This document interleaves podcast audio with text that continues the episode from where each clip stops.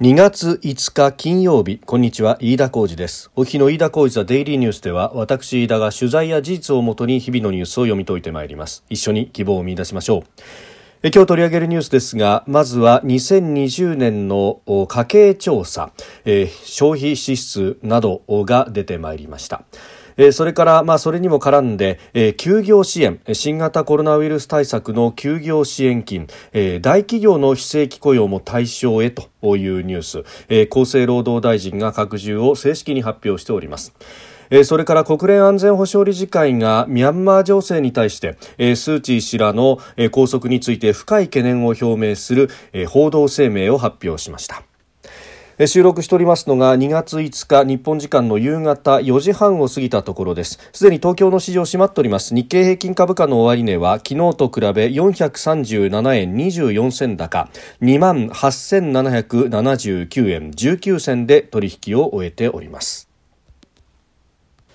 えー、昨年来の高値をつけた1月25日以来の高水準ということでありました、えー、アメリカの景気の回復への期待が高まったということなどで、えー、買いが集まったということであります。今日取り上げるニュースまずはですね今日午前中に2020年の家計調査が発表されました。まあ、この調査、毎月出ているものですけれども今月、今日出たものはですね2020年の12月分のデータが出てきたということで、まあ、単月のデータプラスえー、去年の1年間2020年の1年間のデータさらに、えー、2020年度の第3四半期のデータも出てきたということになります。でそれによりますと2020年の2人以上世帯の家計調査は1世帯当たりの月平均消費支出が27万7926円で物価の変動を除く実質で前の年と比べて5.3%減となったということでありますで、えー、感染のこの対策の長期化で外食であったりとか旅行などへの支出が大きく減ったということがまあ、各紙メディアが指摘しております。えーまあ、この辺り、それからあの単月の結果でも2人以上世帯で1世帯あたりは31万5000飛び飛び7円ということで実質で前の年の同じ月と比べて0.6%減と、えー、3か月ぶりのマイナスと、えー、まあ、あの家計調査主にこの消費実質の部分が出てきますので、えー、それを中心に記事を書くというところが多いという感じです、まあ、あのお役所が出しているレクチャーのペーパーも、まあ、そういった書きぶりなんでしょう。でただですねあの総務省の統計局のホームページに行きますと家計調査のえデータというものが出てきております。ざっくりしたものはホームページ開ければすぐですしまたあの詳しいところの月次の結果などなどについては PDF などにまとめられております。で、え、これを見ると私より深刻だなと思うのはえー、特に勤労者世帯の収入の部分もこれ実は出てきているんです。で、えー、収入の部分を見ると月次年次で見るとですね、えー、確かに2020年の平均年平均の勤労者世帯の実収入は、えー、プラス4.0%と、えー、実質それから名目ともに、えー、プラス4.0という数字が出ておりますが月次で見ていくとですね、えー、9月、10月あたりまではまだプラスでいたんですけれどもこれが11月になって、えー、名目がマイナスになりそして12月にはマイナスの幅が大きくなってえ名目のみならず実質の値というのもマイナスになってきたということが出てまいりました。あのまあ、もちろんですね詳しく精緻に分析しなきゃいけないところではあると思いますがえそもそもが、まあ、名目というものは、まあ、あの我々が給与明細で見る額面の部分と、えですから名目で額面が減ってきているというのがまずあるということ、まあ、これ平均ですかね。で、え、さらにこれで実質までマイナスになってきたというのがこれがさらにポイントでで、え、実質というのは物価の変動というものを、えー、取り除いたあ形の数字というふうな説明がなされています。えー、ですから、あの、物価が上がる局面では、あの、名目でこう、額面で給与明細の賃金上がってるんですけれども、周り、実際物を買おうとした時の物価が上がってるんで、なんか実感としては、あれ、給料上がったけど、その分周りも値段上がってるから、そんなに買えるもの多くなってないなっていうのが、これが、まあ、実質の肌感覚といういうものなんですね。でそれを考えると給料が上がっているタイミングででも物価も上がっているとなると名目は増えてるんですけれども実質に直すと数字が少し下がるというのが、えー、普通なんですね。で、ところが、これ、名実逆転と言いますが、あの、デフレの局面では物価が下がりますから、同じ金額をもらっていても、要するに名目で賃金が全く伸びていなくても、物価が下がった分だけ買えるものが増えるということになるので、実質賃金はプラスになると。えー物価がマイナスになると実質賃金はプラスに働くっていうですね実質値はプラスになるという、まあ、数字のマジックがありますでそれを見ていくとこの家計調査11月の値で、えー、勤労者世帯の実収入、えー、名目マイナス0.5実質はプラス0.6だからすでに名実逆転が起きている。でそれがさらに、えー、12月になると、えー、名目マイナス2.7額面では2%ぐらい減っている。ところが実質に直すとこれがマイナス1.3と、えー、マイナスには突入しているんですが少し数字が和らいでいるという形になっています。その分デフレが進んでいるということも見て取れるのではないか、まあ、これはただその収入面であるとか、えー、家計調査のみのところなので、えー、これだけでデフレだということの断定はもちろんできませんがただあのー数字として、えー、他のものも合わせて見ていくとやっぱりこうデフレというものがどんどんと深刻化しているというのは、えー、否めないんではないかというところで、えー、あります。まあ、あのこの辺も考えるとですね、まあ、コロナの影響だから何でもかんでも仕方ないというのは簡単なんですけれどもただ、えー、ちょっととですねあの深刻さは増しているというところでもあります。でそれに関連してなんですけれどもあのこれえ製造業などなどで、まあ、雇用が今も堅調だというところもあって影響はかなり業界によってまちまちだということはいろんなところで言われております。で一方で飲食だとか宿泊業だとかのサービス業の特に非正規で雇用されている方というのは、えー雇い止めがあったりだとかあるいは、え、シフトが極端に減ったりだとか、え、かなり賃金が圧縮されているという状況があるわけです。でこれに対して、え、国もさまざまな支援というものは一応作っております、えまあ、この雇用に関して一番有名なのは雇用調整助成金というもので、まあ、これは、え、中小企業など中心にあこれは大企業も今も入ってますね。あの休業の保障を手当を休業手当を出した場合にそれを、まあ、あの申請をすればですねその分を国が国というか、まあ、これ雇用保険から出てるんですが出すという形になっております。であのさらにあのこれ、え休業保障の雇用調整助成金というものはその今申し上げたですね雇用保険から出ているというところが肝でして、まあ、基本的ににはですねあの正社員ではあの雇用保険、えー、払っているというところが多いはずなんですがあのこれ一部のですねアルバイトやパートさんの中にはあの雇用保険に入っていないという形で、雇用されている場合もあります。これあのアルバイトとかも雇用形態によって、えー、入っている、入ってないというのが分かれますのでケースバイケースではあると思いますけれどもでこの雇用保険でですねあの入っている場合、いない場合は、あのこの雇用調整助成金の対象外とはなるんですけれどもただ国の方で仕組みを作ってですね、えー、こちらにもお金を出すという、えー、特別の給付金というものがあります。ただこの雇用調整助成金にしろそのあの雇用保険外の給付金にしろですね基本的にはあの会社側が雇用者側が、えー、国に対して、まあ、これあの労働えー、局であったりとか、まあ、そういうところですが、えー、国に対して、えー、手続きをきちんと行って書類の提出を行った上で給付を受けるという形になってます。で、えー、特に中小企業なんかがそうなんですけれども、まあ、そこまでですね、えー、雇用形態だとか、まあ、あの従業員の、えー、詳しい労働のデータであるとかあるいはあの雇用保険とこういうものを払ってないというようなところがあったりとかして、えー、申請をまあ行わない場合もあると煩雑だしというところでで、えその場合には、えー、まあ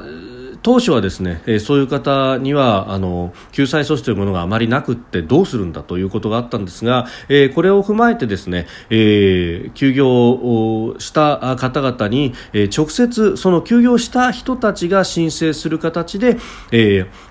お金が出るという新型コロナウイルス感染症対応休業支援金給付金というものがあります、えー、これはですねあの例えばアルバイトなどで、えー、完全に休んだというわけではなく例えば8時間勤務だったものが3時間になってしまいましたよとかそういう時間が短縮された部分でも、えーお金が出ますしまた、あのすでに時間が短縮されてこれじゃあ生きていけないと暮らしていけないということで、えー、辞めてしまった方もですねその在職期間中に、えー、支払われなかった休業手当に関しては申請をすればそしてあのきちんとそれが認められればですね、えー、お金が出るというようなことがあって、まあ、結構ですね構えは広く取っている制度ではあるんですが一方で、えー、いろんなところのですねあのシンクタンクなどの調査によると対象となる方々の、まあ、1割ぐらいしか申請してないんじゃないのかということが言われてております、えー、実際にですね確か5000億円規模で予算が積んであるはずなんですけれどもそのうちの1割ぐらいしか使われていないというようなデータがあったりもします。で特にあのこれ製造業なんかだとやっぱ工場勤務だとかそうすると帳簿もちゃんとつけているとか、まあ、ある程度の大規模にならざるを得ないということがあるのでそうするとあの専門の労務管理を専門にやる方がいたりなんかして、えー、書類がちゃんと残っているので申請ができると。すぐに審査ができるということがあって、えー、製造業では6割の方は休業手当を取得できているんですが、えー、宿泊飲食では3割卸売小売は2割程度しか休業手当をもらっていないというようなあ現状もあるようであります。でこのあの新型コロナ感染症対応の休業支援金給付金なんですが、えー、今まではですねこれあの中小企業に対象を絞っておりました、まあ、大企業の場合は会社がきちんと申請をしているであろうから、えー、そこの部分はあの雇用調整助成金であったりとかあるいは、えー、雇用保険から出ないけれどもという方々にも支援の基金を出しているので、えー、それでなんとかなるんじゃないかということが、まあ、あの厚生労働省であったりとか、えー、行政サイドの読みとしてはあったようなんですけれどもただこれ実態を組み上げてみると大企業であっても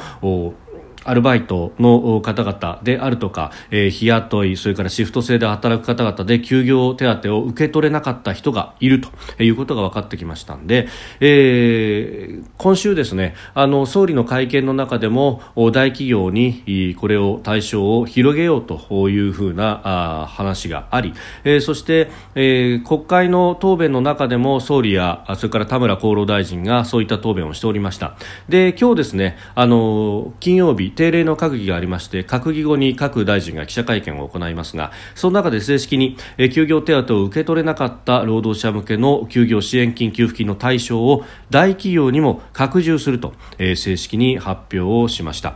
で、えー、これあの受付は2月中旬以降の予定で、えー、申請の方法などの詳細は今後公表するということでありますが、まあ、あの今までですね給付自分対象じゃないんじゃないかとか、えー、思われていた方でも少しでも休業だとかですね、えー、あるいは時間の短縮等があった、えー、非正規の方日雇いの方シフト制登録型派遣などで働く方などはええー対象となる可能性がありますので、えー、まあその辺はですね各窓口それからあの厚生労働省であったりとか、えー、各都道府県の市町村の窓口ホームページなどをご覧いただければと思います。まあこういった支援がですね一個一個が労働関係はこれとかあのーお店やってらっしゃる飲食業の方はこういう支援とか、まあ、全部がこう縦割りになっていてなかなかこう行き通貫で横串が通っていないということがあるんですけれども、まあ、ただあのこういったものも手を挙げればですねそういった支援があある可能性があるということはあの少し覚えておいてもいいのかもしれません。特にですねこのあの休業支援金に関してはあのアルバイトであったりとかの方々、えー、学生さんだとかも含めてですね、えー、広く対象となる可能性があるということですのでえ、えー、その辺はですねちょっとあの目を配っておいたりとかあるいは周りにいらっしゃる若い人たち、まあ、こういったあの支援だとか仕組みには非常に疎い人も多いかもしれませんし、まあ、私自身を振り返っても学生の時だとか今でもそうなんですけどあのそんなに役所のですねこのシステムというものに、えー、詳しいわけでもないとあの今、えー、こうやってしゃべるにあたって、えー、改めて調べてみて、えー、こんなものもあったんだというふうに、えー、思うことも多かったので。ねえー、その辺ですねあの情報を共有等々していただければと思います、まあ、何よりもこれ手を挙げないと何ももらえないということで損しちゃいますからあのそもそもがあの生活が苦しいという方々いろんな支援の方法はあるということであります、えー、なおこの大企業への休業支援金に関しては繰り返しの申し上げになりますが受付2月の中旬以降と少し待たなくてはいけません。で申請方法など詳細は今後公表するということであります。それからですねあのこれに絡んで、まあ、こういった支援等々で、まあ、かなり財政を出していくという形になっております。あのこの2020年度の第3次補正とそれから2021年度の、えー本予算、えー、合わせて15ヶ月予算なんていう言い方をしますが、えー、経済対策のパッケージとしては30兆円規模の、えー、財政からの直接的な出動があるということになっております。で、えー、これに関してですねこんなに出したら、えー、後々財政が破綻するんじゃないかとか、えー、危機的状況に陥るんじゃないかとか、まあ、そういったことも、えー、かなり、えー、言われていてで、えー、その議論の挙句の果てにですね、えー、コロナ税というものを作って、今出したお金というものをきちんと返さなきゃいけないでしょうと、えー、負担は国民で分かち合いましょうみたいなですね美名のもとにあの景気の腰をバッキバッキに折ろうとするような、えー、なんでこうそういうことをするのか僕にはよくわからないんですけれども、えー、いう方々がいらっしゃいます。でその方々がですね結構あの論拠とするところがですね国家は破綻するという本が、えー、ありまして、まあ、これはあのかなりちょっと前のね、えー今からまあ6、7年ぐらい前ですかねに出た本ではあるんですけれども、えー、カーメン・ライハントさんという人とケネス・ロゴフさんという人が、まあ、あの過去を遡ってですね、え国家財政をいろいろな国の国家財政というものをデータをこう調べ上げてであの今回はバブルじゃないだろうって言って、え破綻したようなところが多かったというようなことを、まあ、データをもとにして書いたと、まあ、一部データが間違っていたというようなことが批判されたりなんかもした本ですけれども、まあ、ことほどさように、えー、今回だけは違うと言っても、まあ、みんなバブルで崩壊してるんだから破綻している国は多いんだみたいなことをね、えー、言っているんです。ですが、えー、今朝のですね朝日新聞長官のオピニオン欄に、えー、その著者のお一人でもあるカーメン・ラインハートさんという方が、えー、インタビューに答えております。この人ですね実は去年の6月に世界銀行のチーフエコノミストに就いたという人なんですね。であのーということでですね、まあ、あの朝日新聞も経済面ではお得意のえ、えー、各国債務が膨らんでそしてこれが破綻するんじゃないかあるいは、えー、その中でも日本は、えー、一般政府の債務残高の国内総生産 GDP 比が250%を超えていて危機的状況どころかこれは戦争末期と同じで破綻をするんだというようなですねことを書いているのかと、まあ、あのおそらくオファーした方はですねそれをこう期待した部分はあったのかもしれませんけれども、えー、ところがこのラインハートさんは、えー、かなり温当なことを言っています、えー、特にこの新型型コロナウイルスが蔓延しているこのコロナ禍、は、えー、まあ戦争と同じなんだという言い方をされています。であのですからそのショックというものをまずは和らげるということを第一に考えないといけないとでそのためには、えー、財政とそして金融というものを回していかなければいけないというですね非常に温当な、えー、ことをおっしゃっています。まあ、もちろんですねその後のあの風呂敷のこう畳み方に関してはいろいろあるけれどもただ今現状としてはそしてこの先を考えるとそうそうすぐにインフレがどんと広がるというようなあこともなかろうというところで。であの確かにそのえー、インフレが来るのは、まあ、怖いかもしれないけどその前に戦争の状態なんだからそれによって、えー、人命が失われるようなことになったりだとかあるいはあの一般庶民の生活が、えー、破綻するというようなことを招くのを最小限に食い止めなければ、えー、その後の国の国家運営であるとか、えー、経済というものも成り立たないだろうということをおっしゃってます。まあ、ことほどさようにですねあの経済経済政策というものはあのどんな時にでも通用する最適解というかあのクリアカットな答えというものは、まあ、私、存在しないと、えー、これはあのいろんな指揮者の方が言ってますが経済政策っていうのはタイミングの問題なんだと、えー、あるタイミングでどんなにいいとされていた政策もタイミングを誤ることで例えばデフレ下で増税をするということが、えー、インフレ下での増税とは全全く真逆の意味を持つとか、まあ、そういうことはですねここ30年間の日本の経済において何度も間違いが繰り返されてきたところであると。財政を健全化させるというのは、まあ、それはあのあるタイミングでは、えー、好ましいとされることかもしれませんけれども一方で、えー、デフレ下でそれをやろうとするとかえって財政が悪化し経済が悪化しそして国民生活が劣悪になると。いうような、えー、こともですね考えなければいけないと。まああの完全に、まあ、朝日としてはこれあ肩透かしを食った形かもしれませんけれども非常に、えー、参考になる読ませる論文であると、えー、財政と金融を一体となってと、まあ、その中で日本へのあの詳しい言及もありますが、えー、自国通貨建てで国債の消化も9割が自国というこの日本の、えー、財政の状況において、えー、財政と金融を回していくということは、えー、全く持続不可能ではないというふうに、えー、ラインハートさんはおっしゃっていると。いうこと。えあのこれをですね、えー、私みたいなあのまあラジオのですね、えー、小さなところのアナウンサーごときが言っているのではなく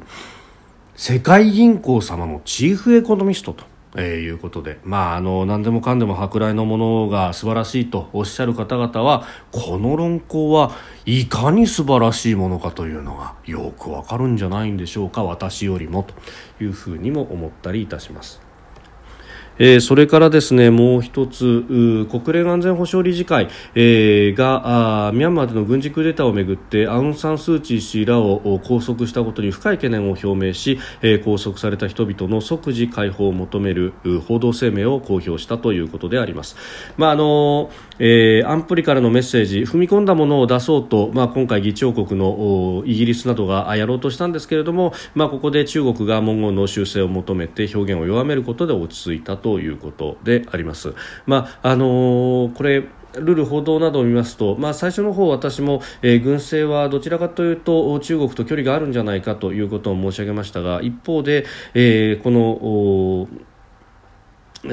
軍の総司令官国軍の総司令官であるフライン氏などは、えー、かなり中国と近いということも言われております、まあ、いずれにせよですね、えー、地政学上このミャンマーというところが、まあ、中国にとってあるいはこの辺りをシーレーンとして、えー、生命線とする我が日本にとっても、えー、重要なところでもあると。日本企業も多数進出しているというようなことも合わせて、えー、考えて、えーえー、一足飛びにきつい制裁ということで、でえー、みすみす中国側に追いやるというようなあことはないように、えー、西側全体での役割分担みたいなものも、えー、ひょっとしたら求められる。そこで全体の絵を描けるのはというとこれは日本なのではないかということ、まあ、ここでも何度も申し上げてますが改めて、えー、思った次第であります。